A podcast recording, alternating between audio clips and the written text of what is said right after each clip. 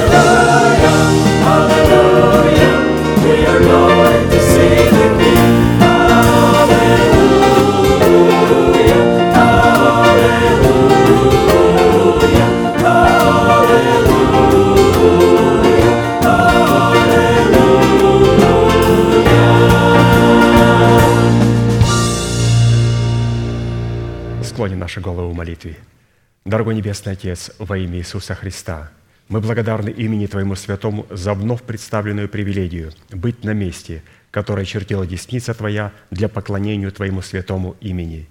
И ныне позволь наследию Твоему во имя крови завета подняться на вершины для нас недосягаемые и сокрушить всякое бремя и запинающий нас грех.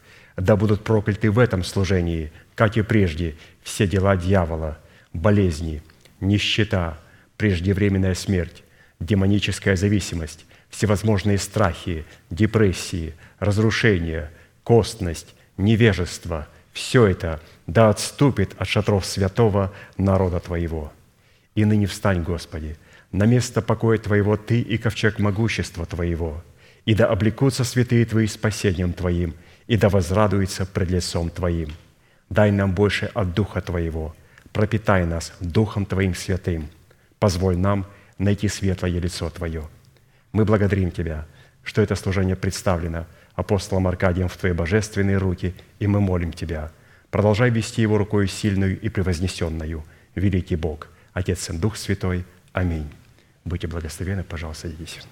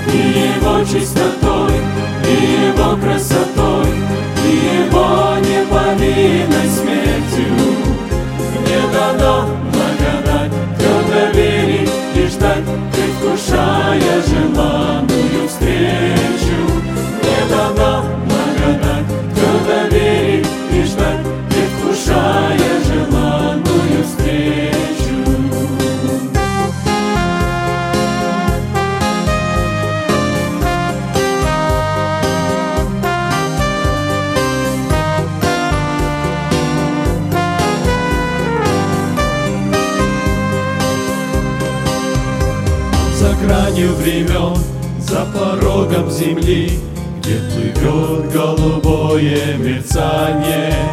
Я найду тихий дом, где цветы и ручьи, и любви бесконечное сияние.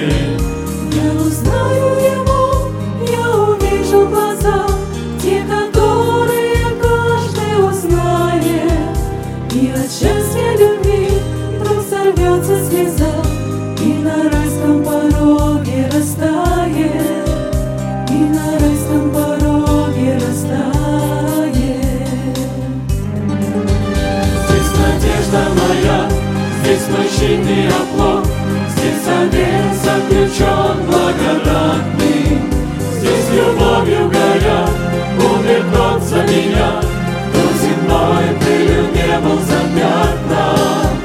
И его чистотой, и его красотой, и его неповинной смертью. Не дана благодать, твердо доверит и ждать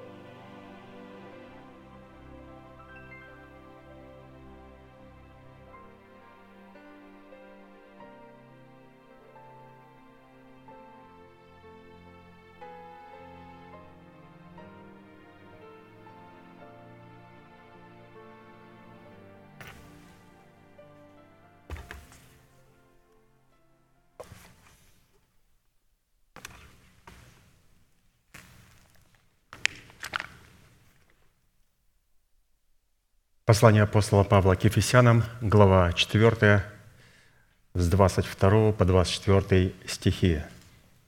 «Отложить прежний образ жизни ветхого человека, истлевающего в обольстительных похотях, а обновиться духом ума вашего и облечься в нового человека, созданного по Богу в праведности и святости истины».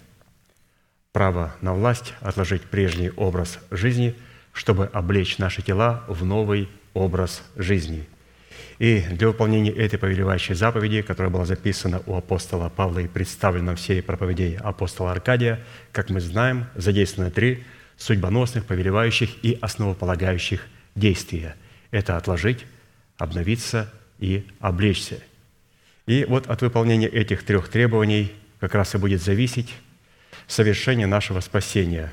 Спасение, которое дано нам в формате семени. А почему оно дано в формате семени? Чтобы мы могли обрести его в собственность в формате плода правды. То есть Господь все дает в семени и все дает в залог. Он даже Духа Святого, святые, дал нам в залог. Писание называет, что Духа Святого Господь дал нам в залог, Отец. В залог – это на какое-то конкретное время.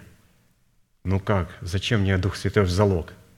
Он говорит, потому что, а, когда мы рождаемся свыше, мы являемся душевными людьми. А для душевного человека все то, что связано с Духом, включая Духа Святого и духовное Слово Божие, является гостем. И чтобы оно стало Господом и Господином, как Дух Святой, так и Слово Божие, нам необходимо смерти Господа Иисуса Христа умереть для своего народа, для дома своего Отца и своих расливающих желаний. Тогда Дух Святой становится нашим Господином, и Слово Божие также становится нашим Господином.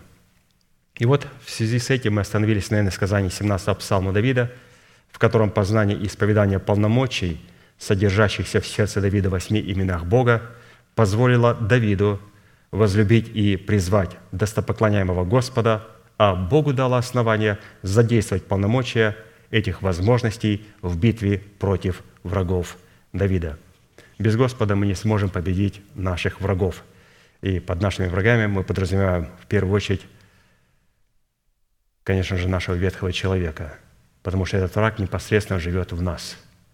И если мы сможем на лопатки положить ветхого человека, то в лице ветхого человека мы победим и весь ад. Вот он сказал, Господь, вот ты должен победить его как одного человека. То есть мадьямский народ должен был побежден Израилем как один человек. То есть положить этот народ может только тогда, когда ветхий человек будет побежден. И когда он побежден, тогда мы оказываем полную победу в своей жизни. Итак, Псалом 17, с 1 по 4 стих. «Возлюблю Тебя, Господи, крепость моя, Господь, твердыня моя и прибежище мое, Избавитель мой, Бог мой, скала моя, на Него я уповаю, щит мой, рог спасения моего и убежище мое. Призову достопоклоняемого Господа, и от врагов моих спасусь». Давайте все вместе исповедуем наше наследие в Иисусе Христе. Господи, Ты крепость моя, Господи, Ты твердыня моя, Господи, Ты прибежище мое, Господи, Ты избавитель мой, Господи, Ты скала моя, Господи, Ты щит мой, Господи, Ты рог спасения моего, Господи, Ты убежище мое. Господь соделал нас достойными своих имен. И мы благодарны Ему за это, что мы можем исповедовать это достоинство своими устами. Итак, в определенном формате, насколько это позволил нам Бог и мера нашей веры, мы уже рассмотрели свой наследственный удел во Христе Иисусе в полномочиях четырех имен Бога, а конкретно это в достоинстве крепости, твердыни, прибежища и избавитель.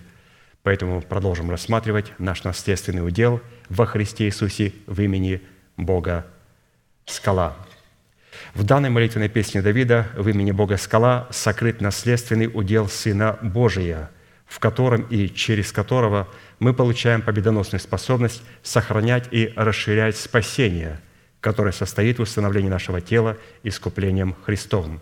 То есть сохранять и расширять. Расширять – это говорит о том, что необходимо будет получить откровение об усыновлении нашего тела. И когда мы говорим об усыновлении нашего тела, это не то, что нам когда-то будут даны тела, а то, что человек, находясь на земле, облечется в нетление. И это обетование, которое каким-то образом было сокрыто от веков и родов, и было открыто, когда мы очень близко подошли к восхищению, или же точнее сказать, когда мы поднялись на вершины для нас недосягаемые. И то есть вот это всякий раз, когда пастырь молится в начале собрания, возведи нас на вершины для нас недосягаемые. Вот именно вот с этих вершин для нас недосягаемых Господь и мог открыть обетование, которое находится в преддверии нашей надежды. Итак, Господь, Ты скала моя, через это имя мы сохраняем и расширяем наше спасение. Расширяем, то есть мы с вершины этой скалы, с этого зубца утеса, на котором устроено наше гнездо, как устрояет его орел, мы с этой вершины видим все наше наследие, в которое включается не только наш дух, который Бог спасает, но также и наша смертная душа и наше тленное тело. Оказывается, Господь все хочет искупить. Итак, мы пришли к необходимости рассмотреть ряд таких вопросов. Во-первых, какими характеристиками и критериями определяется наш наследственный удел в имени Бога скала. Второе, какое назначение в реализации нашего спасения призван выполнять наш наследственный удел в имени Бога скала. Третье, какую цену необходимо заплатить, чтобы дать Богу основания быть нашей скалой. И четвертое, по каким результатам следует определять, что Бог действительно является нашей скалой в реализации нашего призвания. И еще раз давайте вспомним, что если при исследовании своего наследственного удела, содержащегося в имени Бога скала, мы будем рассматривать эти полномочия вне веры своего сердца и вне исповедания наших уст, то мы сразу пойдем в неверном направлении. Все эти восемь имен Бога, они были даны для нашего сердца и для наших уст – обязательно, чтобы мы исповедовали, Господи, Ты крепость моя, Господи, Ты твердыня моя, Господи, Ты прибежище мое, Ты избавитель мой, Ты скала моя, Ты щит мой, Ты рог спасения моего, и Ты – убежище мое». Как мы видим, что мы исповедуем Его своими устами, но когда мы исповедуем то имя, которое мы приняли в свое сердце и которым, которое мы, над которым мы размышляли и рассуждали, и прониклись в него, и поняли его, какие там находятся полномочия. И потом, когда мы исповедуем эти полномочия, то оно не просто дает определенный уникальный оттенок в молитве, а оно дает Богу право действовать на планете Земля. Вот один человек говорит, «Господи, Ты скала моя», и ничего не происходит. Или же он говорит, «Да будет в моей жизни», ничего не будет. Или наоборот, «Да не будет этого со мной». Вот как раз вот это с ними будет. А другой человек тоже говорит, «Господи, Ты скала моя». И эта скала готов слышать его, чтобы соработать в его молитве. И когда он соработает с именем Бога скала и говорит, «Да будет», Господь говорит, «Аминь». Или же «Да не будет этого в жизни моей», или же там а, моего ребенка. И Господь говорит, «Аминь, этого не будет». То есть все обетования в нем, в Иисусе Христе, да и в нем аминь. Да и аминь. На наше «да» кто-то должен сказать «аминь». И если мы соработаем с именем Бога скала, то когда мы говорим «да будет», на небесах мы слышим «аминь». Не потому, что небеса соглашаются со мною, а потому, что я исповедую то, что уже когда-то было озвучено на небесах.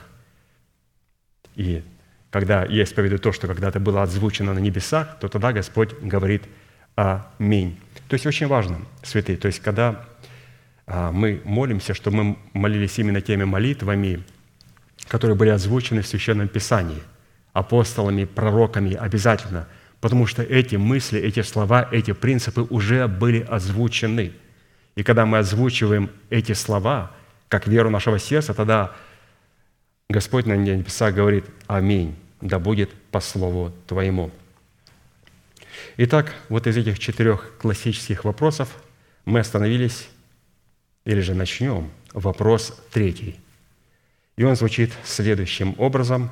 Какую цену необходимо заплатить, чтобы дать Богу основание быть нашей скалой? И мы сегодня рассмотрим первую составляющую цены. Итак, первая составляющая цены призвана дать Богу основание быть нашей скалой, состоит в нашем решении внимать заповедям Господним, что даст нам власть на право выйти из Вавилона. Сделать решение внимать заповедям Господним, и это даст нам власть на право выйти из Вавилона. То есть здесь, как видим, а, необходимо решение. Необходимо заплатить определенную цену. И это не просто я делаю решение выйти из Вавилона. Нет, вначале надо внимать заповедям Господним, что даст нам только потом право и власть и помазание выйти из Вавилона – Писание говорит, бегите из Вавилона. Говорит, и никто не бежит. Почему? Почему люди не бегут? Да потому что у них нет права на власть. То есть у них нет помазания. А почему у них нет помазания? Потому что они не унимают заповедям Господним. У них нет человека, посланного Богом. И поэтому они не слышат этого клича. Ну, давайте посмотрим, какие принципы нам предлагает сегодня наш пастор и апостол, брат Аркадий. Исайя 48, 18, 22. «О, если бы ты внимал заповедям моим, тогда мир твой был бы как река, и правда твоя, как волны морские, и семя твое было бы как песок, и происходящее из чресел твоих, как песчинки. Не изгладилось бы, не истребилось бы имя его передо мною. Выходите из Вавилона, бегите от халдеев – Согласно радости возвещайте и проповедуйте это, распространяйте эту весть до пределов земли. Говорите, Господь искупил раба своего Иакова, и не жаждут они в пустынях, через которые Он ведет их.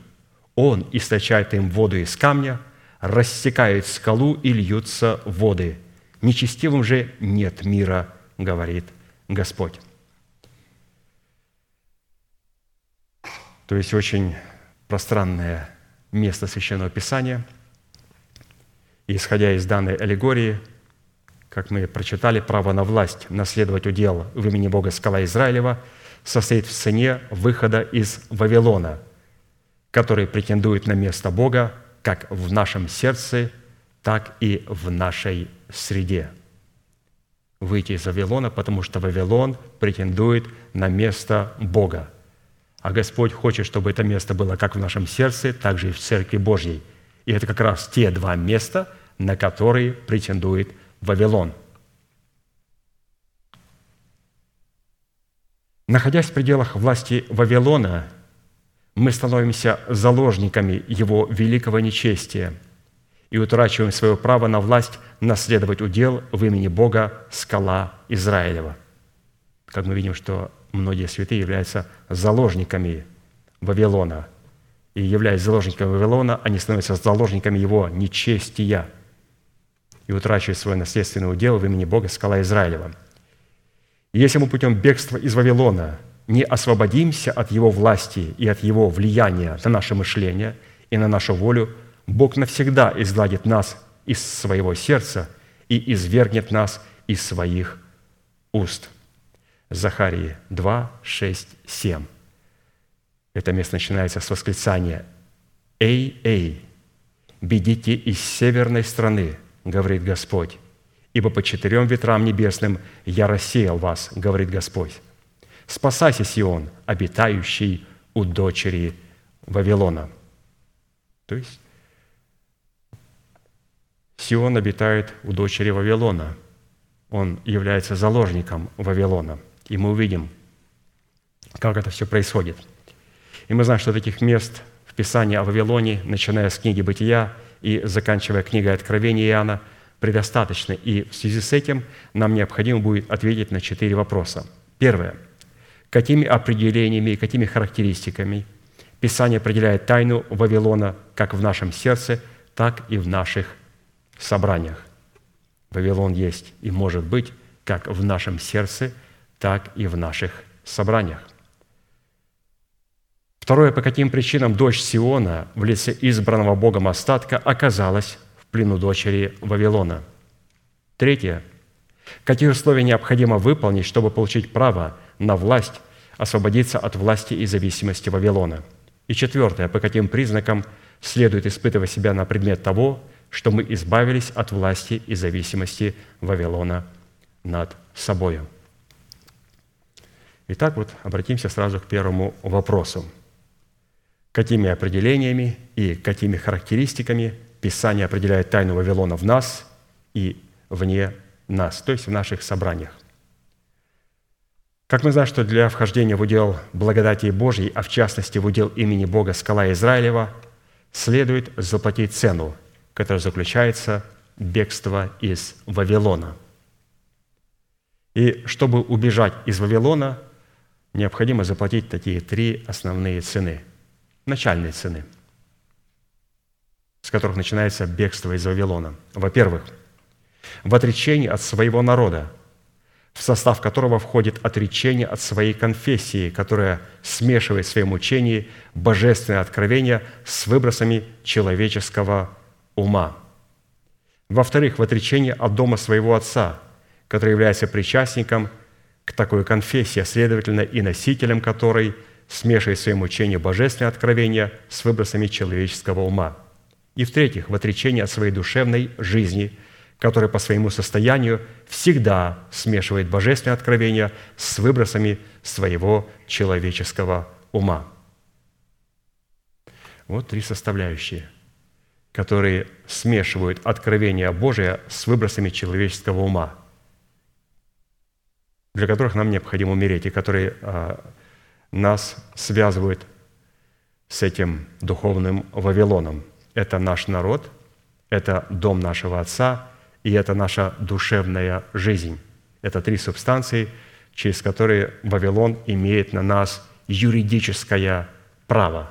Мы заложники Вавилона, заложники его нечестия, заложники его грехов. А это говорит о том, что если мы не убежим из Вавилона, в то время, когда Господь дает право убегать,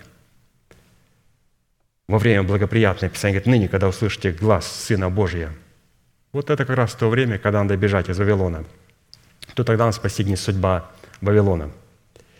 И в противном случае залог оправдания, который мы получили даром по благодати, никогда не сможет перейти в плод правды, поступившей в нашу собственность в достоинстве жизни вечной. Римлянам 5, 21.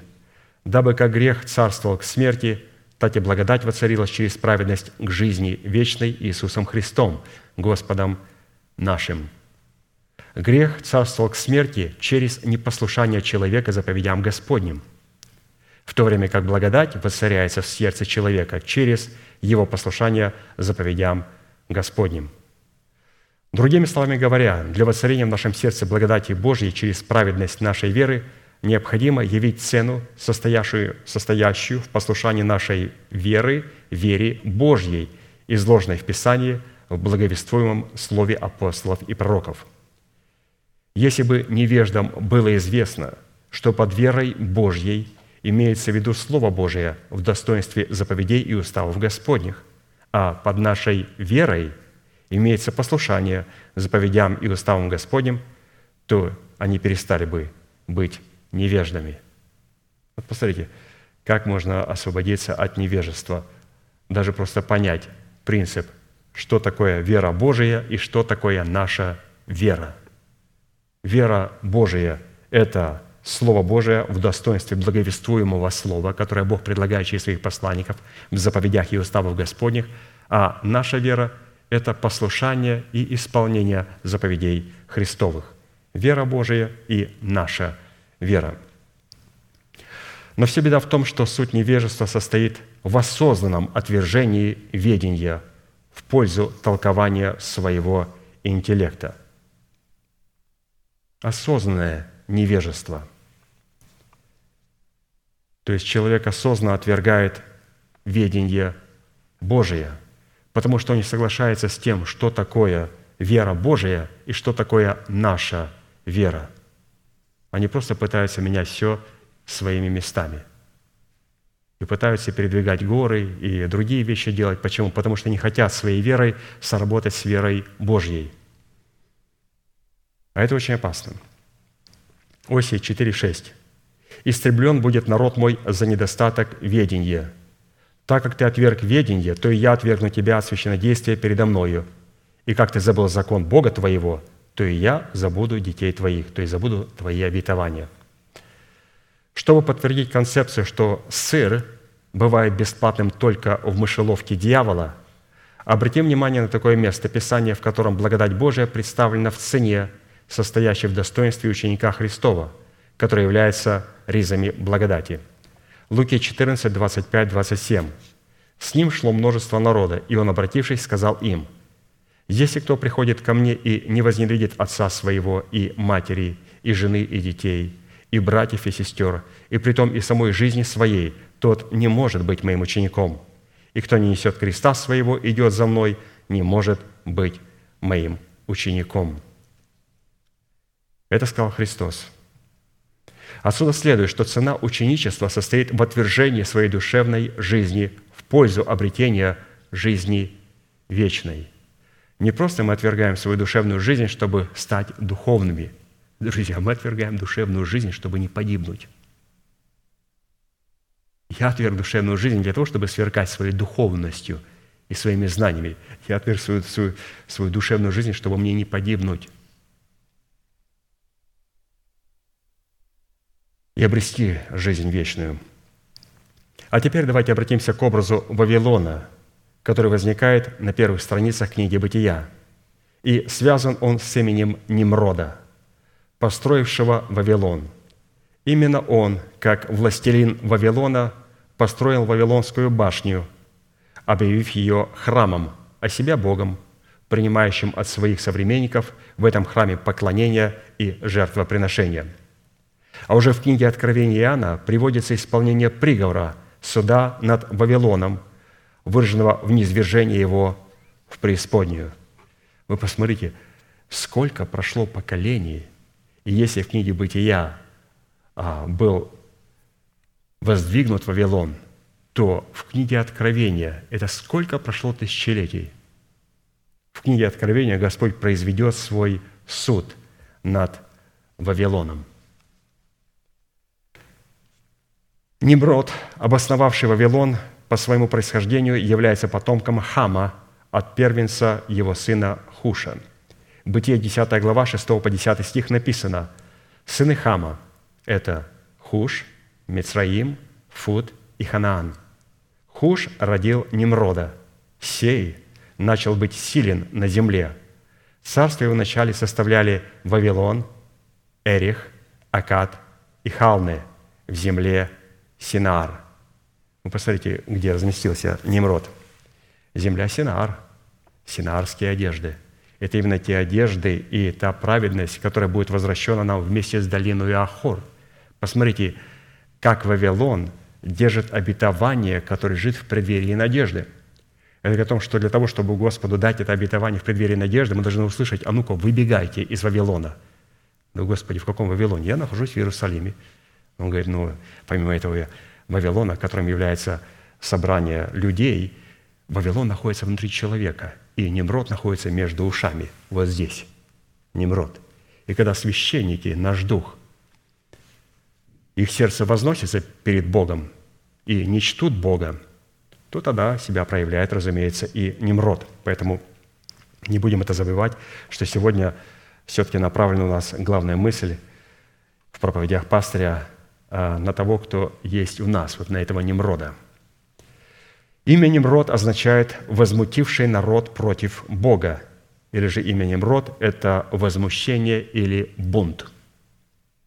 Таким образом, Немрод стал первым предшественником Антихриста в лице человека греха и сына погибели, выдающего себя за Бога – Именно с именем Немрода связано возникновение идолопоклонства, когда люди, обольщенные необыкновенной властью Немрода над зверями и его необыкновенным умом градостроителя и Вавилонской башни, стали поклоняться ему как своему Богу.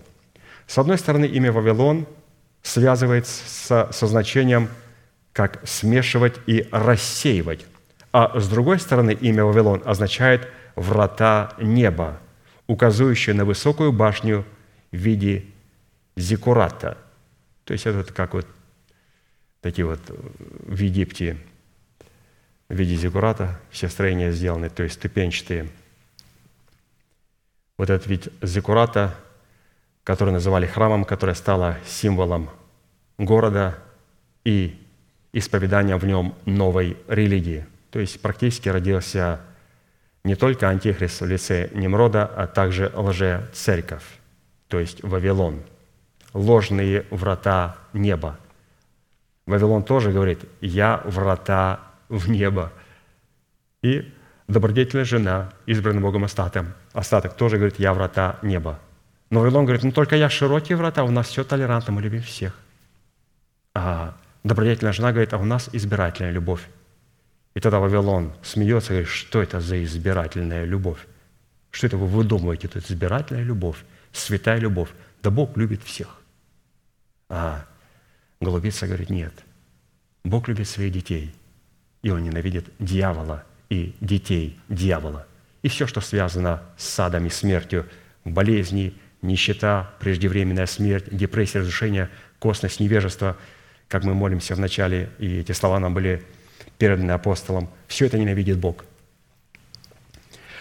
Таким образом, башня Вавилон и сам город стали олицетворением могущественной силы, противной Богу и противящейся Богу.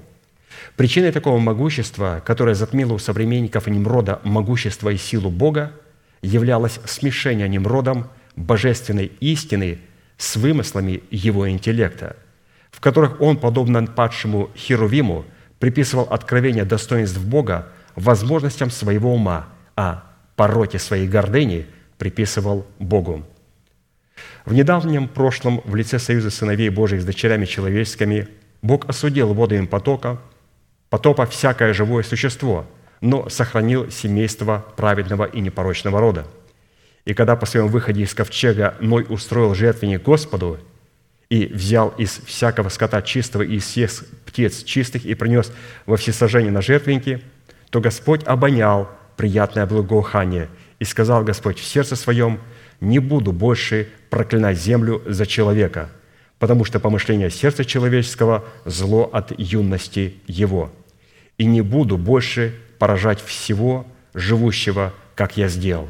впредь во все дни земли, сеяние и жатва, холод и зной, лето и зима, день и ночь не прекратятся. Теперь интересно. Благодаря завету, который Бог заключил с Ноем и со всей землею, Вавилон в лице религиозных движений, смущающих, смешивающих божественное откровение с отбросами плотского ума, принял угрожающие размеры. Когда Вавилон услышал, что Господь сказал больше, не буду проклинать землю. Вавилон говорит, превосходно. Это то есть нас будут истреблять в книге Откровения перед восхищением? Это у нас есть столько тысячелетий? Да. Что может быть лучше, когда у нас есть несколько тысячелетий, когда у нас есть столько много времени? Иногда люди вот так вот думают, что да у меня еще, еще очень есть много времени. Есть очень много времени.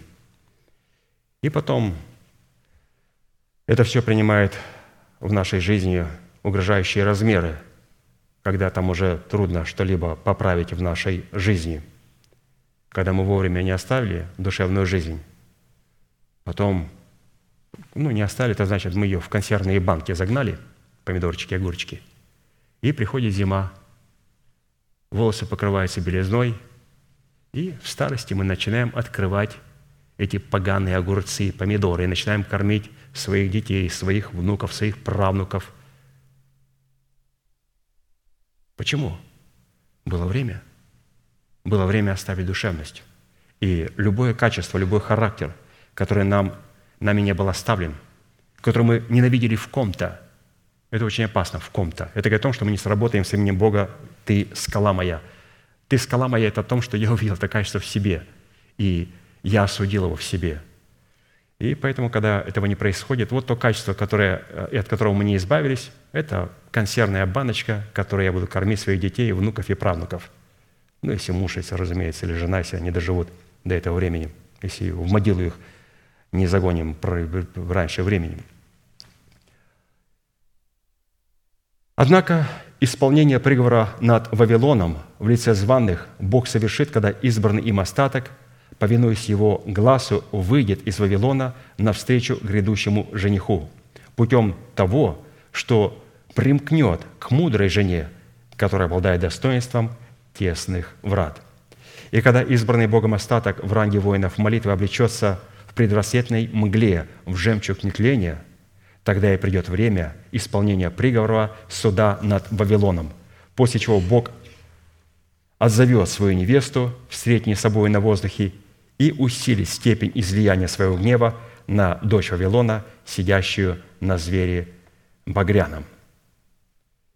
Вот, пожалуйста, мы увидели этот Вавилон, который находится, как можно находиться в собрании людей, которые называют себя святыми, также он находится в каждом отдельном человеке. И надо бежать, бежать из этого состояния. И мы дальше посмотрим, как это правильно бежать. И мы знаем, что за этим стоит великая цена. И когда мы убегали из Египта, это была одна цена. Когда мы убегали из Египта, нам необходимо было закрыть двери, помазать их косяки и перекладину кровью – а когда из Вавилона, закрывать двери не надо. Надо выбегать из этих дверей и бежать, что есть силы. Это совершенно другой подход. Немрод проявит себя, он убьет нас.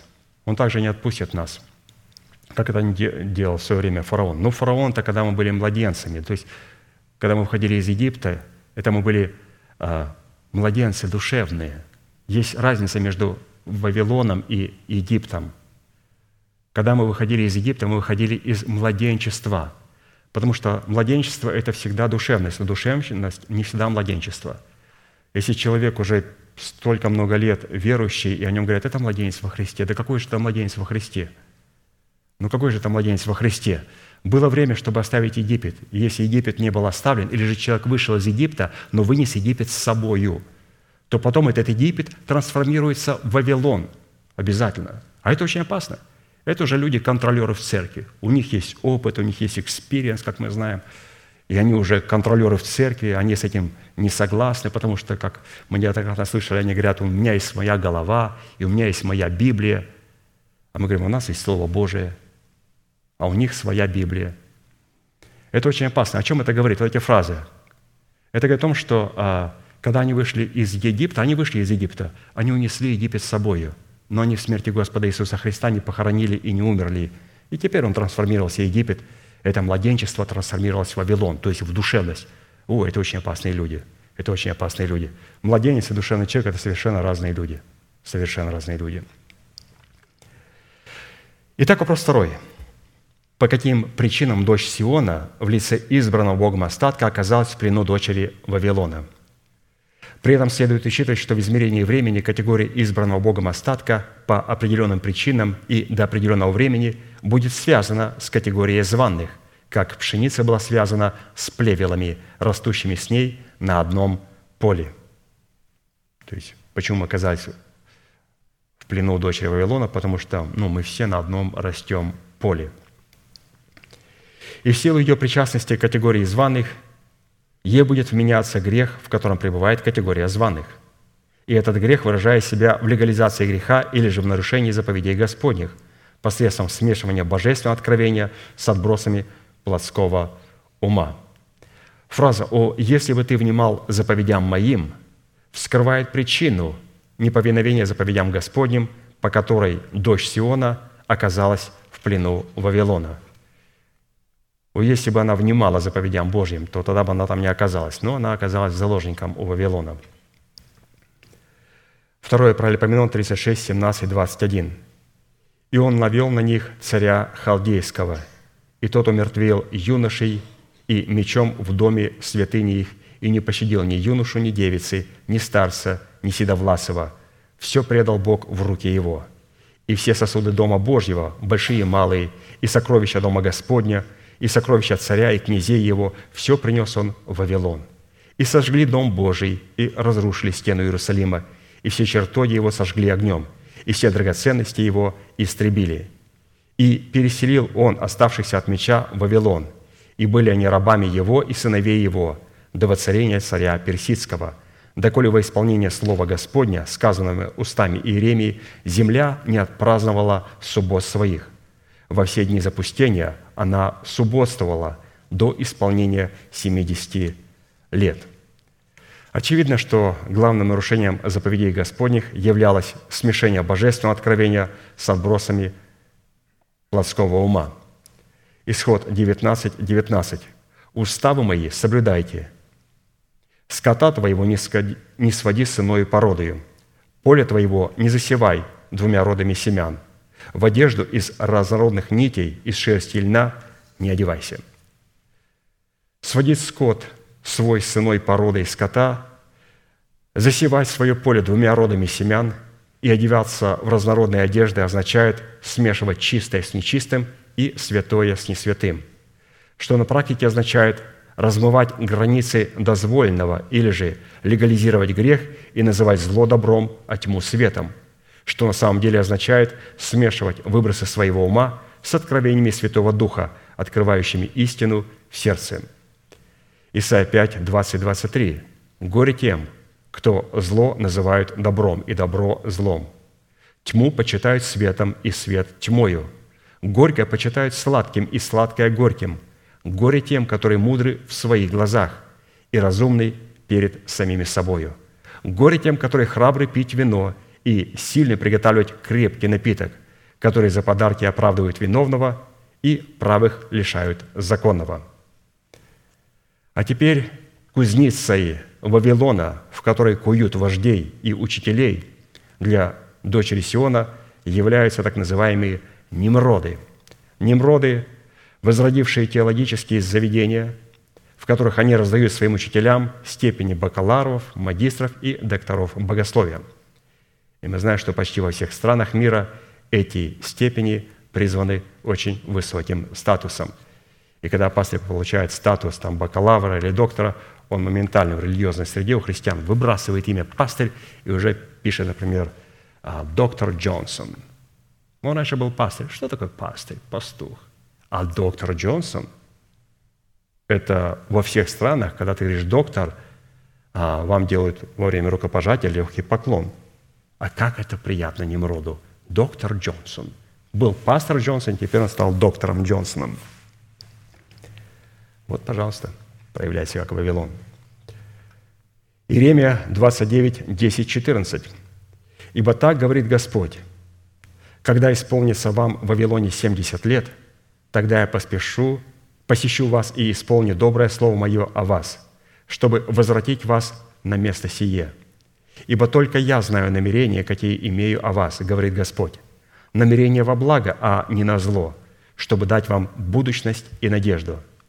И воззовете ко мне, и пойдете, и помолитесь мне, и я услышу вас.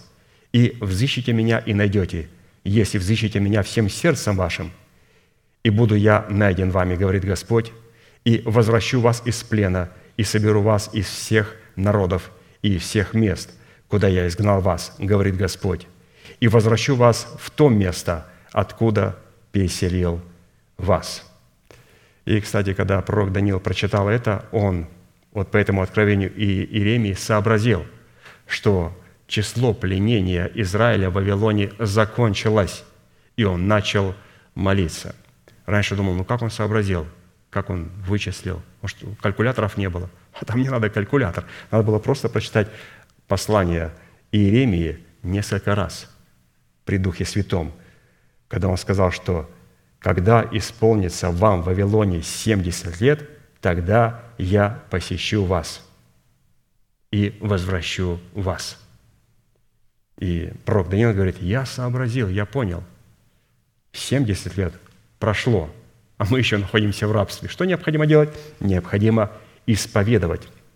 А чтобы исповедовать, необходимо сначала было каяться ему за себя и за свой народ, отрекаться от суетной жизни своих отцов – осуждать все те грехи, за которые они попали в Вавилон, и потом было дано им разрешение только вернуться из Вавилона и обстраивать стены Иерусалима. Итак, ко времени установления нашего тела искуплением Христовым, как гарантии нашего восхищения в предрассветной мгле восходящего солнца правды, прозвучит голос неба в словах посланников Бога, говорящий «Выйди от нее, народ мой, чтобы не участвовать вам в грехах ее и не подвергнуться язвам ее». Откровение 8, 1, 6. Написано, «После сего я увидел иного ангела, сходящего с неба и имеющего власть великую». То есть это говорится о посланнике Божьем, об апостоле, человек, который представляет отцовство Бога. А, Писание говорит, что земля светилась от славы его, и воскликнул он сильно громким голосом, говоря, «Пал, пал Вавилон, великая блудница, сделался жилищем бесов и пристанищем всякому нечистому духу, пристанищем всякой нечистой и отвратительной птицы, ибо яростным вином блудодеяния своего она напоила все народы, и цари земные любодействовали с нею, и купцы земные разбогатели от великой роскоши ее. И услышал я иной голос с неба, говорящий, «Выйди от нее, народ мой, чтобы не участвовать вам в грехах ее и не подвергнуться язвам ее» ибо грехи ее дошли до неба, и Бог воспомянул неправда ее. Воздайте ей так, как и она воздала вам, и вдвое воздайте ей по делам ее. В чаше, в которой она приготавливала вам вино, приготовьте ей вдвое. Вот каким образом мы там, святые, оказались в этом Вавилоне. Теперь необходимо, как мы видим, выйти из Вавилона – оставить душевность. И как мы с вами говорили, что для того, чтобы выйти из младенчества, выйти из Египта, из младенчества, это душевность, это младенчество, нам необходимо было закрыть дверь и по э, косяки и перекладину помазать кровью Агнца. Но когда выйти из Вавилона, надо открывать дверь и надо бежать. И в другом месте Писание говорит, как надо бежать. Вот Моисей сказал, когда гнев Божий пошел поражать народ израильский за поклонение золотому тельцу – надо было остановить гнев. Как? Прятаться за дверью? Нет. Он сказал, кто Господень, ко мне. И пришли к нему сыны Левия. А он говорит, а ну-ка, припаяшьтесь мечом и пройдите по стану взад и вперед и поражайте, поражайте каждый ближнего своего, каждый брата своего, каждый сына своего, всех тех, кто прилепился вот к этому Богу и поклонялся золотому тельцу. То есть вот, вот такая определенная цена мы видим о том, что каким образом убить вот этого вот этот Вавилон внутри себя. То есть убежать из Вавилона – это осудить Вавилон в самом себе. Итак, вопрос третий. Какие условия необходимо выполнить, чтобы освободиться от власти и зависимости Вавилона? Что на практике означает какие условия следует выполнить, чтобы Бог получил основание воздвигнуть в нашем сердце скалу, из которой Он будет источать нам воду из камня.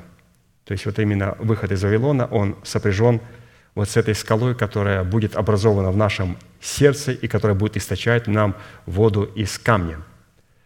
Так как именно наследственный удел в имени Бога скала Израилева призван освободить нас от власти Вавилона и от его горьких вод смерти, чтобы дать нам сладкие воды жизни. Именно имя Бога – скала. Поэтому, святые, когда мы говорим, Господи, Ты – скала моя, мы слышим, эта скала обращается к нам и говорит, а ну-ка, выбегай из Вавилона, оставляй душевность. 1 Коринфянам 10, 1, 5. «Не хочу оставить вас, братья, в неведении, что отцы наши все были под облаком, и все прошли сквозь море, и все крестились в Моисея, в облаке и в море, и все ели одну и ту же духовную пищу». Или же, другими словами говоря, все они сидели на одной лавке в церкви. «И все пили одно и то же духовное питье, ибо пили из духовного последующего камня. Камень же был Христос. Но не о многих из них благоволел Бог, ибо они поражены были в пустыне. Именно к этим немногим и адресовано слово «бедите из Вавилона». Если вы находитесь в собраниях, о котором пророк Исаия говорит «горе тем, которые зло называют добром, и добро злом, тьму почитают светом и свет тьмою, горькое почитают сладким и сладкое горьким, горе тем, которые мудры в своих глазах, то бедите из такого Вавилона, чтобы вам не участвовать в грехах его и не подвергнуться язвам его. Недостаточно не называть зло добром и добро злом. Необходимо размежеваться с таким обществом, которое, которое к достоинству Сиона не имеет никакого отношения. То есть, обратите внимание, необходимо размежеваться вот с этим Вавилоном как внутри себя, и когда идет этот призыв в преддверии надежды, необходимо размежеваться также сообществом, которое к достоинству Сиона не имеет никакого отношения. Это революционная мысль, просто провозглашение, что оказывается необходимо для того, чтобы сработать с именем Бога скала, уничтожить этот Вавилон внутри себя, не спровергнуть его, и потом убежать из него, из этого общества. Обязательно. Фраза «О, если бы ты внимал заповедям моим» означает внимательно слушать человека, посланного Богом – представлять тайну откровений, содержащуюся в заповедях Господних, и быть готовым неукоснительно исполнять предписания услышанного слова. Отсюда следует, если человек, идя в дом Господень, который является церковью Иисуса Христа, не приготовил сердце свое к слышанию Слова Божье, его имя будет истреблено перед Господом. При этом следует иметь в виду, что первое предписание в отношении слушания Слова Божьего состоит в том, что не всякое религиозное движение или собрание, называемое себя Церковью Иисуса Христа, действительно является Церковью Христовой. Ведь сборище Вавилона называют себя Церковью Иисуса Христа, а посему прежде чем готовить свое сердце к слушанию Слова Божьего, необходимо отличать Вавилон от Сиона, чтобы знать, куда нам следует бежать и что приготовить, чтобы приготовить свое сердце к слушанию Слова Божьего – так, например, обращаясь к своей церкви, Бог говорит, «Знаю твои дела и скорбь и нищету, впрочем, ты богат, и злословие тех, которые говорят о себе, что они иудеи, а не таковы, но сборище сатанинское». И как мы с вами не раз обращали внимание на тот фактор, что в Писании поиск и обнаружение истинного собрания Христова сродни нахождению тесных врат, потому что как в одном, так и в другом случае человек – нашедший добрую жену в достоинстве тесных врат, получает право на власть, входить в наследие благодати Божьей. Так и написано, притча 18 глава, 23 стих. «Кто нашел добродетельную жену, тот нашел благо и получил благодать от Господа». Найти означает получить откровение в своем сердце, какое собрание следует определять солью земли и светом жизни. И в поисках собрания над этими факторами задумываются, как мы знаем, немногие. То есть немногие задают такой вопрос, Господи, какое собрание является солью и светом жизни, чтобы мог туда прийти и открыть свое сердце для слушания Слова Божьего. Луки 13 глава, 23 глава, 28 стих. Некто сказал ему, «Господи, неужели мало спасающихся?» Он же сказал им, «Подвязайтесь войти сквозь тесные врата, ибо сказываю вам, многие поищут войти и не возмогут. Когда хозяин дома встанет и затворит двери, тогда вы, стоя вне, станете стучать в двери и говорить, «Господи, Господи, отвори нам!» Но он скажет вам в ответ, «Не знаю вас, откуда вы?» Тогда станете говорить, «Мы ели и пили перед тобой, и на улицах наших учил ты».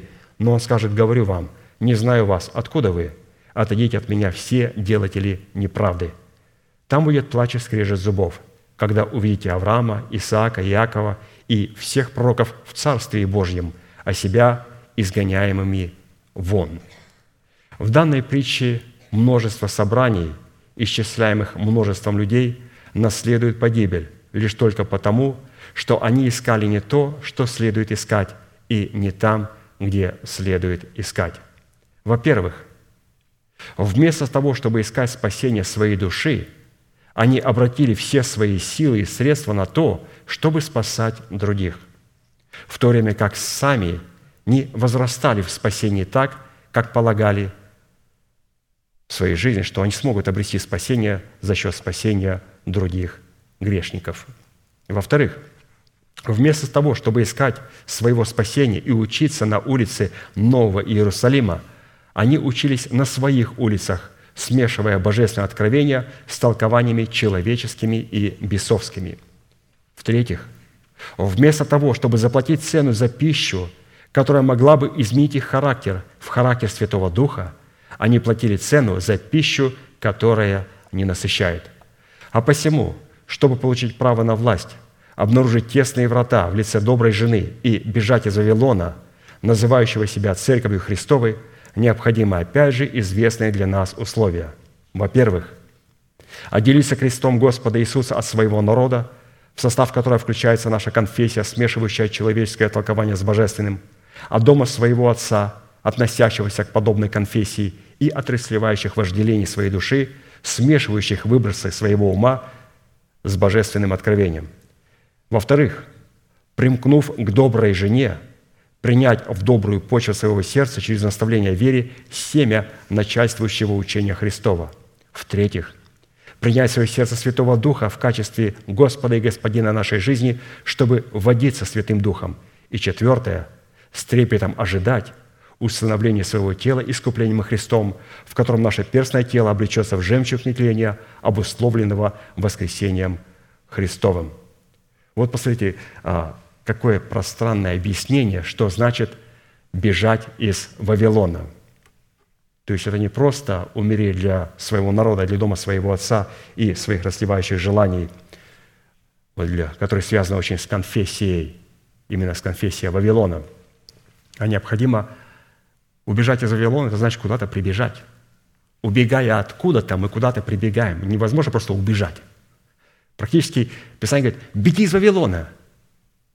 Или же другую фразу, какую вы предложите? Беги в Иерусалим. То есть это две разные э, фразы, но они говорят совершенно об одном. Беги из Вавилона – это бегите в Иерусалим.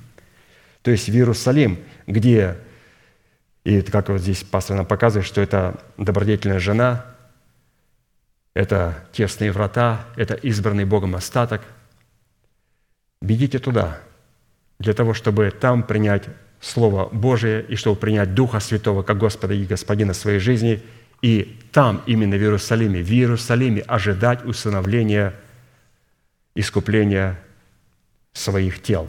В Иерусалиме. Вне Иерусалима невозможно получить обетование в преддверии надежды. Это не о том, что необходимо находиться именно в городе Портленде – Необходимо иметь органическую причастность к тем церквам, которые называются Иерусалимом. Обязательно. Необходимо иметь органическую причастность. Если мы не имеем органическую причастность, это говорит о том, что мы так и не оставили Вавилон. Убежать из Вавилона – это прибежать в Иерусалим. Поэтому, когда проповедники говорят, бегите из Вавилона, надо сказать, а куда бежать? В Иерусалим. Дайте критерии, пожалуйста, Иерусалима. Как Иерусалим выглядит? Они этого никогда не сделают. Потому что если они нарисуют все параметры и характеристики Иерусалима, они скажут, вы знаете, где-то я такую церковь видел, она где-то находится в Орегоне или же в других местах. Вы нам точно рисовали портрет этой церкви. Вы знаете, а что мы здесь делаем? Они этого никогда не говорят. Просто бегите из Вавилона. Куда? В Иерусалим. Дайте мне портреты Иерусалима. И когда нарисует, вы скажете, Господь, Господи Боже мой, слава Тебе, мы находимся в Иерусалиме.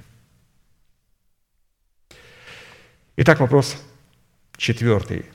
По каким признакам следует испытывать себя на предмет того, что мы избавились от зависимости Вавилона, живущего в нас, так и от Вавилона вне нас, в котором мы когда-то с вами пребывали, находясь в душевности – Главным признаком будет являться наше сердце, иссеченное из живой скалы, которая источает для нас воды жизни в предмете нетленного жемчуга, призванного облечь наши перстные тела. То есть первый признак – это Господь уподобит наше сердце скале, из которой течет или же которая источает воды жизни. Исходя из имеющегося иносказания, признаками живой воды в нашем сердце – льющийся из раскаленной скалы, будет таковыми. То есть это все написано в Исаии, вот как раз то место Исаии, которое мы с вами сейчас проходим.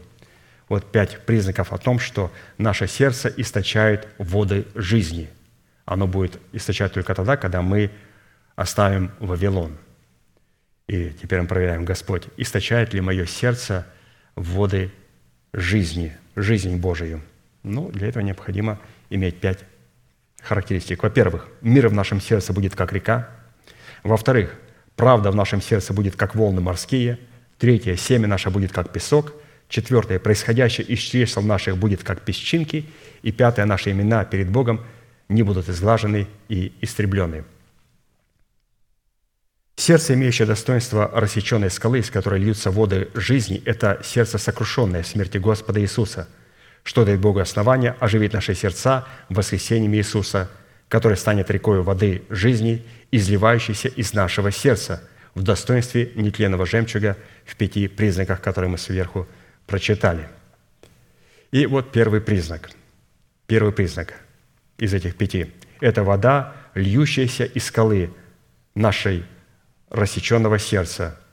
Оно будет в нашем сердце таким миром, который будет течь, как река, такой мир, который будет течь, как река. Еще раз прочитаем Исайя 48, 18. «О, если бы ты внимал заповедям моим, тогда мир твой был бы, как река». Мир твой был бы, как река. Под рекой, текущей из скалы нашего рассеченного сердца, следует рассматривать действие откровений Святого Духа. То есть это истина в действии. Правда Божия – это истина в действии – вот эта река, это истина в действии. Действие откровений Святого Духа, которого мы приняли как Господа и Господина нашей жизни через послушание благовествуемому нам Слову в недрах доброй жены. Иоанна 7, 37, 39. В последний же великий день праздника, то есть это практически, когда говорится последний день праздника, это тот праздник, который будет в преддверии надежды, и мы этот праздник должны с вами пережить. В последний же великий день праздника, то есть перед самым этим обетованием, когда мы облечемся, Церковь Божия облечется в это обетование. В последний же великий день праздника стоял Иисус и возгласил, говоря, «Кто жаждет, иди ко мне и пей. Кто верует в Меня, у того, как сказано в Писании, из чрева потекут реки воды живой». Сие сказал Он о Духе, которого имели принять верующие в Него, ибо Он еще не был на них, не было на них Духа Святого, потому что Иисус еще не был прославлен. Результатом такого действия в наших сердцах явится древо жизни – 12 раз приносящая плоды, дающая на каждый месяц плод свой, и листья дерева для исцеления народов. Теперь мы проверяем, есть ли у меня эта река жизни. Является ли у меня мир и течет ли этот мир как река? То есть Писание говорит, что из чрева потекут реки воды живой.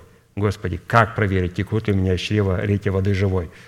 Необходимо увидеть древо жизни в этом же сердце.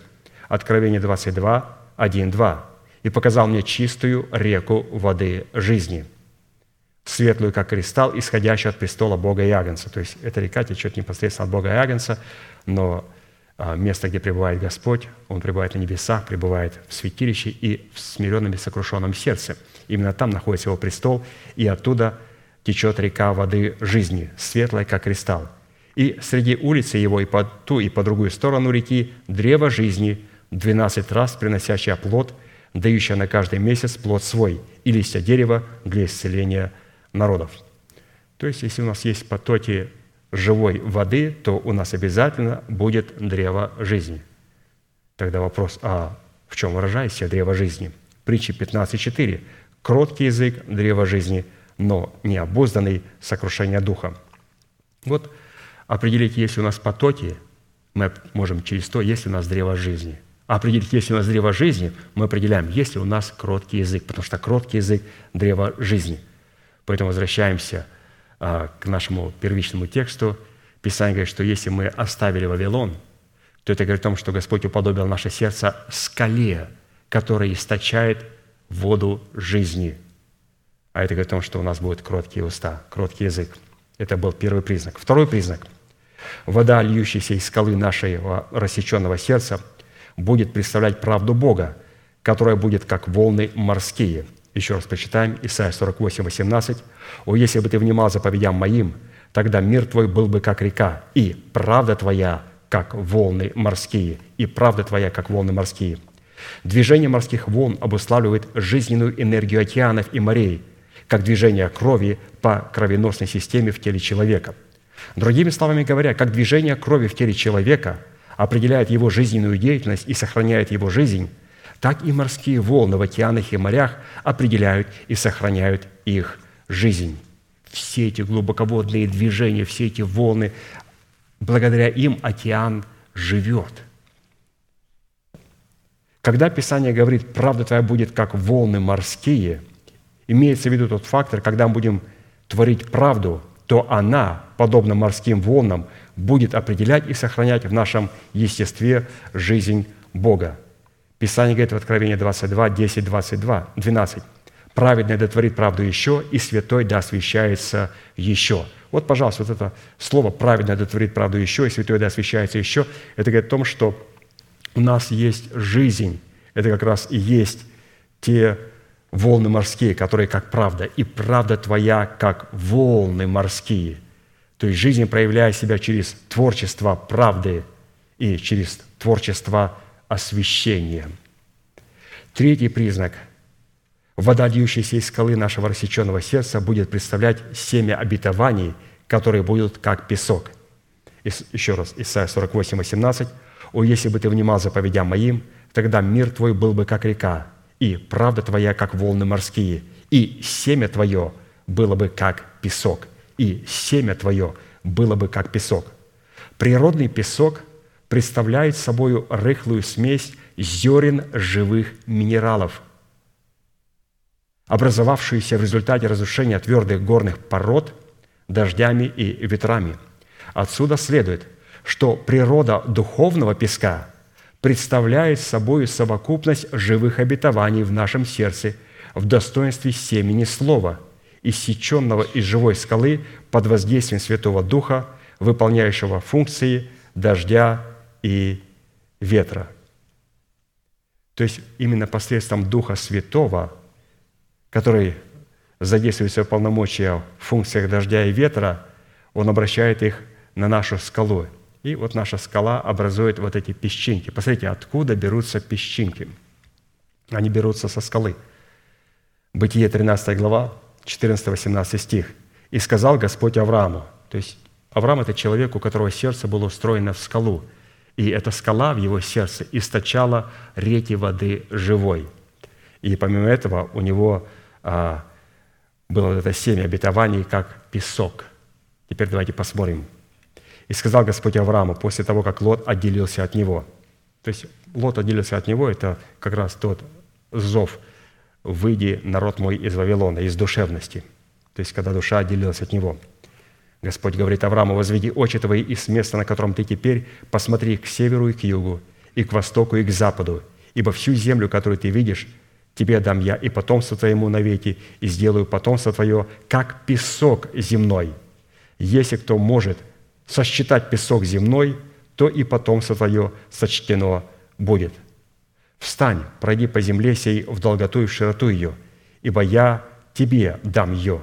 И двинул Авраам шатер, и пошел, и поселился у Дубрави Мамрии, что в Хевроне, и создал там жертвенник Господу. То есть он сразу пошел в Дубраву Мамри, там, где заключают завет, там, где пребывает Слово Божие. Мамри – зеркало Слова Божьего. То есть начинается работать через исповедание со Словом Божьим. И здесь Господь говорит Аврааму, что как песок земной я сделаю потомство твое. То есть обетование как песок земной. Поэтому, святые, мы должны понимать, что песок земной или же те обетования, которые мы имеем, именно вот обетование в преддверии надежды, оно представлено вот этим песком, песком. И семя твое было бы как песок. И чтобы получить этот песок, это вот это зерно минералов.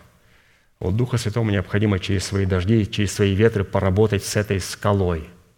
Посмотрите, сколько надо было поработать Духа Святому для того, чтобы образовать вот этот песок, вот эти обетования. То есть не в каждом сердце, святые, не в каждом сердце есть обетование. То есть не в каждом сердце есть песок, вот как здесь написано, «И сделаю потомство твое, как песок земной». Вот это какое надо иметь сердце. Только через соработу с именем Бога, Господи, Ты – скала моя. А Господь что делает? Он устрояет мое сердце в скалу и потом направляет туда Духа Святого, функции дождя и ветра, и начинает из этой скалы иссекать, высекать меня. То есть, когда Он высекает меня, посмотрите на скалу, из которой вы иссечены. Кто-то из нас делает произведение. Но в чем чудеса?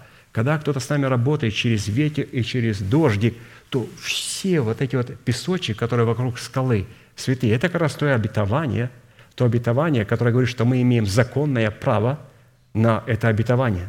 То есть кто-то уже у нас иссекать был – через функции дождя и ветра. Разумеется, это Дух Святой, Слово Божие, которое работает с нами. То есть насколько красиво здесь было представлено пастором Аркадием эта картина, что семя твое было бы как песок. Насколько важен вот этот песок, который, вот это зерно минерала. Четвертый признак. Вода, льющаяся из скалы нашего рассеченного сердца, будет представлять плод семени, происходящий из наших чресел, которые будут как песчинки. Исходя из того, что образ песка, о котором мы чуть выше сказали, это образ обетований, проповедуемых нам человеком, сеющим семя Слова Божия, облеченным в полномочия отцовства Бога, то образом песчинок, происходящих из наших чресел, это образ плода наших уст в достоинстве плода правды. Как мы прочитали, и происходящее из чисел твоих, как песчинки. То есть, когда мы начинаем, у нас есть эти обетования в формате песка, вот, этого, вот эти обетования, теперь а, вот эти песчинки должны быть задействованы нами. Из чресел твоих будут происходить эти песчинки. То есть чресло наше – это то место, где находится семя, и когда мы исповедуем это семя Божие своими устами, то тогда Господь облекает нас в полномочия этих обетований – Посмотрите, как красиво было связано. «И семя твое было, как песок, и происходящее из чисел твоих, как песчинки». Что, оказывается, мы не можем исповедовать песчинки до тех пор, пока не будет песка. А песка не будет до тех пор, пока мы не примем Слово Божие через уста проповедников Божьих, проповедующих нам могущество силы, Слово Божие и Духа Святого. И пятый признак – вода, льющаяся из скалы нашего рассеченного сердца – будет представлять перед Богом достоинство наших имен, которые не будут изглажены и истреблены. Речь идет о наличии в нашем сердце обетования, дающего нам гарантию, что наши имена не будут изглажены из книги жизни. Откровение 3.5. «Побеждающий облечется в белые одежды, и не изглажу имени его из книги жизни, и исповедую имя его перед Отцом моим и перед ангелами его». Исходя из смысла имеющегося обетования, гарантия, что наши имена не будут изглажены перед лицом Бога, явится наградой за исполнение заповедей Господних, обуславливающих наше призвание, выраженное в установлении нашего тела искуплением Христовым. Установление нашего тела искуплением Христовым – это воздвижение в нашем теле державы жизни, которое произведет в наших земных телах состояние нетления.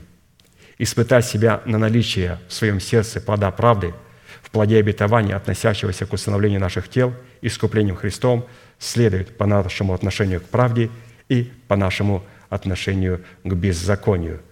Поэтому, когда Господь говорит, бегите, выходите из Вавилона, бегите от халдеев, с глазом радости, возвещайте, проповедуйте это, распространяйте эту весть до пределов земли, то мы знаем, что это великая цена. Это великая цена, которую необходимо будет заплатить каждому из нас. Когда мы оставили Египет, мы оставили младенчество. Когда мы оставим Вавилон, мы должны оставить душевность. Душевность. И поэтому этот клич сегодня происходит через то слово, которое Господь нам сегодня передает через уста своего посланника. То есть мы видим о том, что кто должен был прогласить этот выход из Вавилона. И, разумеется, это не просто взял Библию и прочитал. Нет, это должен сделать человек, облеченный полномочиями Бога, чтобы прогласить, когда будет время выхода из этого Вавилона. А это будет прямо в преддверии надежды. Почему? Потому что до этого времени Вавилон продолжал и существовал. И вот пришло время Господу явить свой гнев и излить свое негодование на Вавилон. И мы ему поможем это сделать. Будем молиться.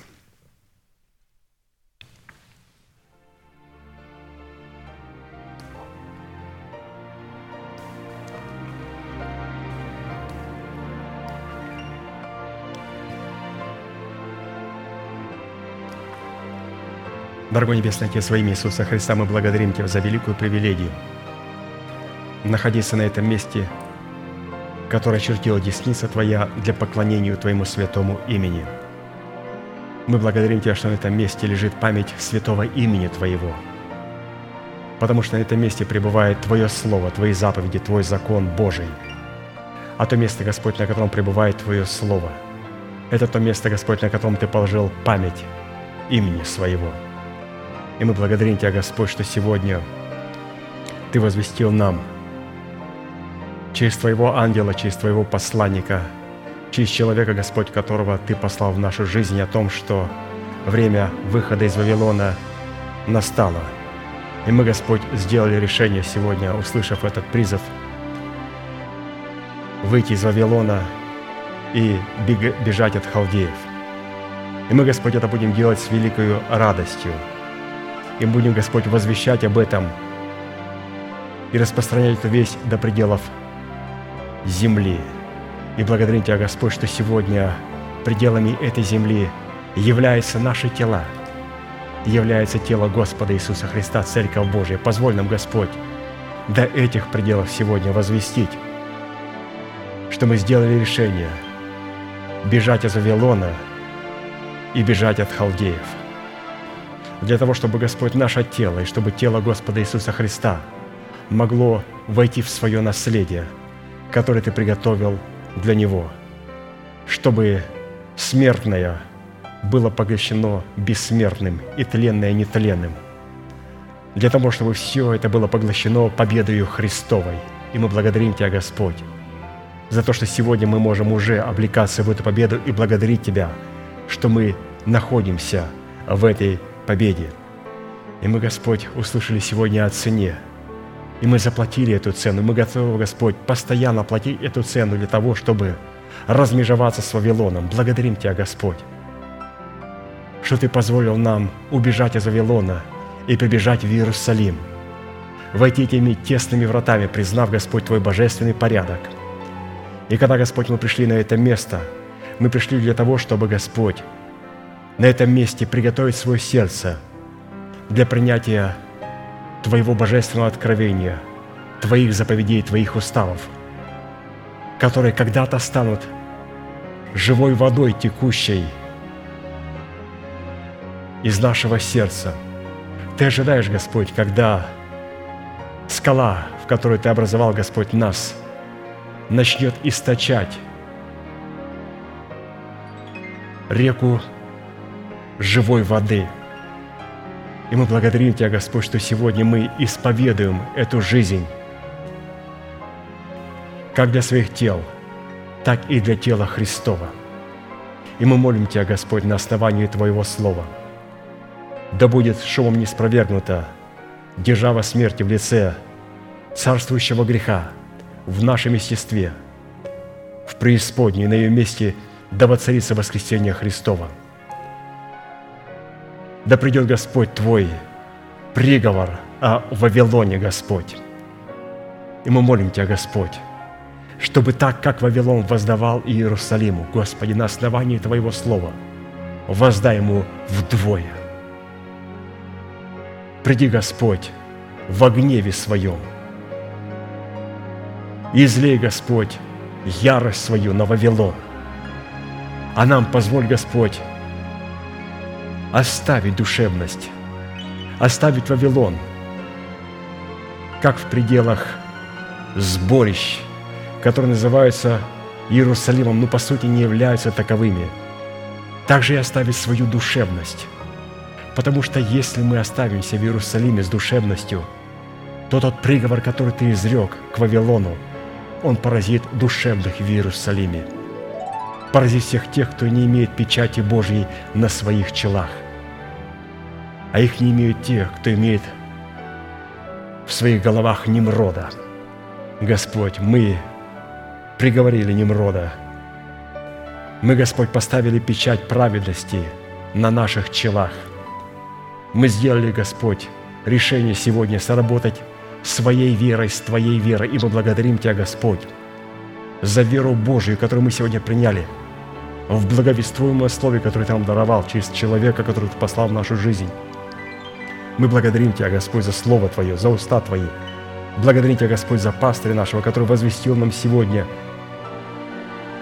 эту великую весть, которая, Господь, находилась в нашем сердце, но сегодня, Господь, мы озвучиваем ее своими устами. И мы делаем решение выйти из Вавилона, выйти из душевности,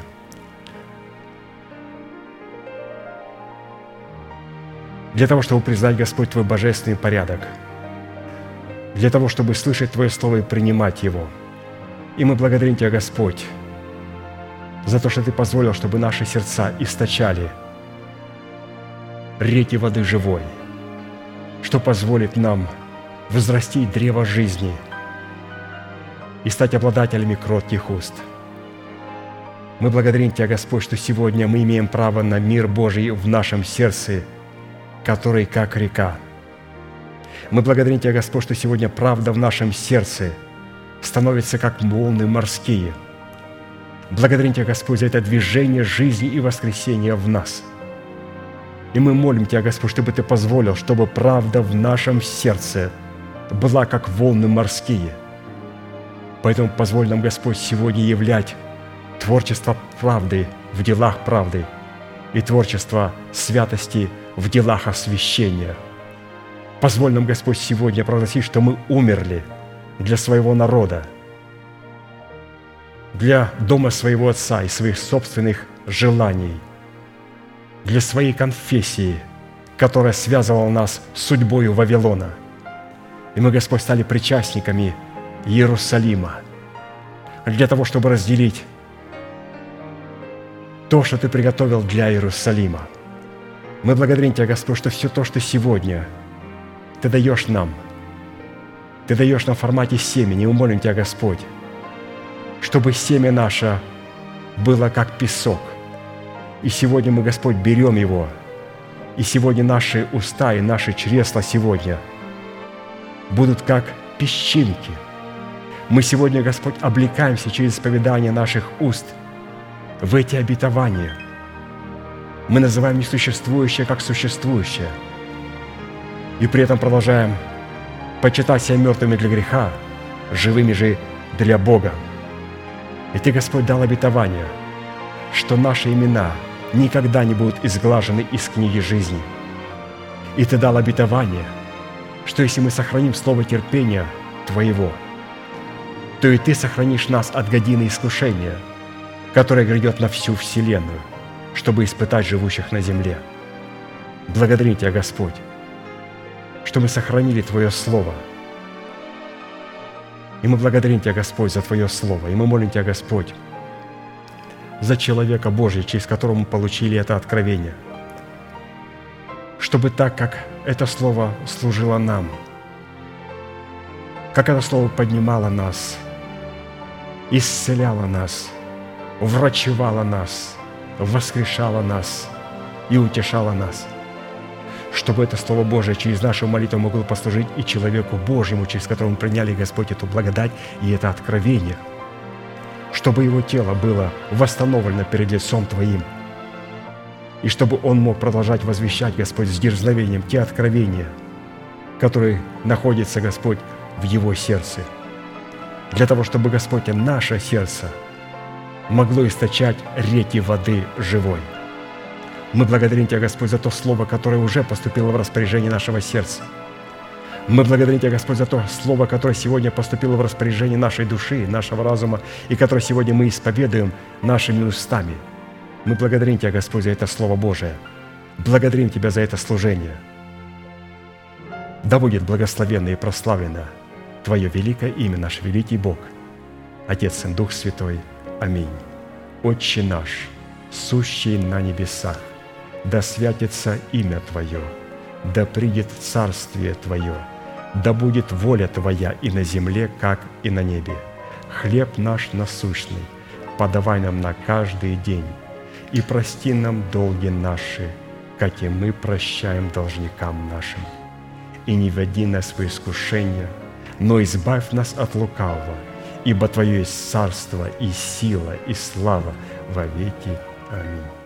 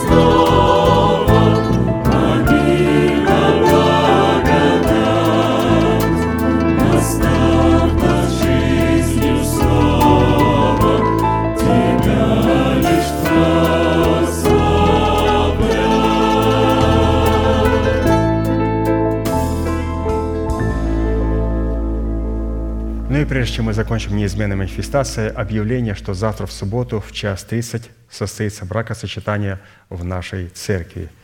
А, Давид Березовский и Александра Бабкова. Бракосочетание будет завтра здесь, на этом месте, поэтому все желающие быть участниками бракосочетания в нашей церкви, в этом зале, вы можете, пожалуйста, прийти в час 30 на это место. Будет также трансляция а, в формате онлайн. Можно будет посмотреть также, если кто-то не может, дома у экранов телевизоров. Ну, а теперь закончим нашей неизменной манифестацией. «Могущему же соблюсти нас от падения и поставить пред славою Своею непорочными в радости, единому, премудрому Богу, Спасителю нашему, через Иисуса Христа, Господа нашего, слава и величие, сила и власть, прежде всех веков, ныне и во все веки. Аминь. Богослужение наше закончено. Следующее собрание будет сегодня с 10 до 12 молитва бдения, а также утренняя молитва с 10 до 12 и общее богослужение с 12 до 2. Будьте благословенны в ваших путях и в жилищах ваших. И, как наш пастырь неоднократно говорит, можете поприветствовать друг друга. Благодарю вас. Благодарю вас.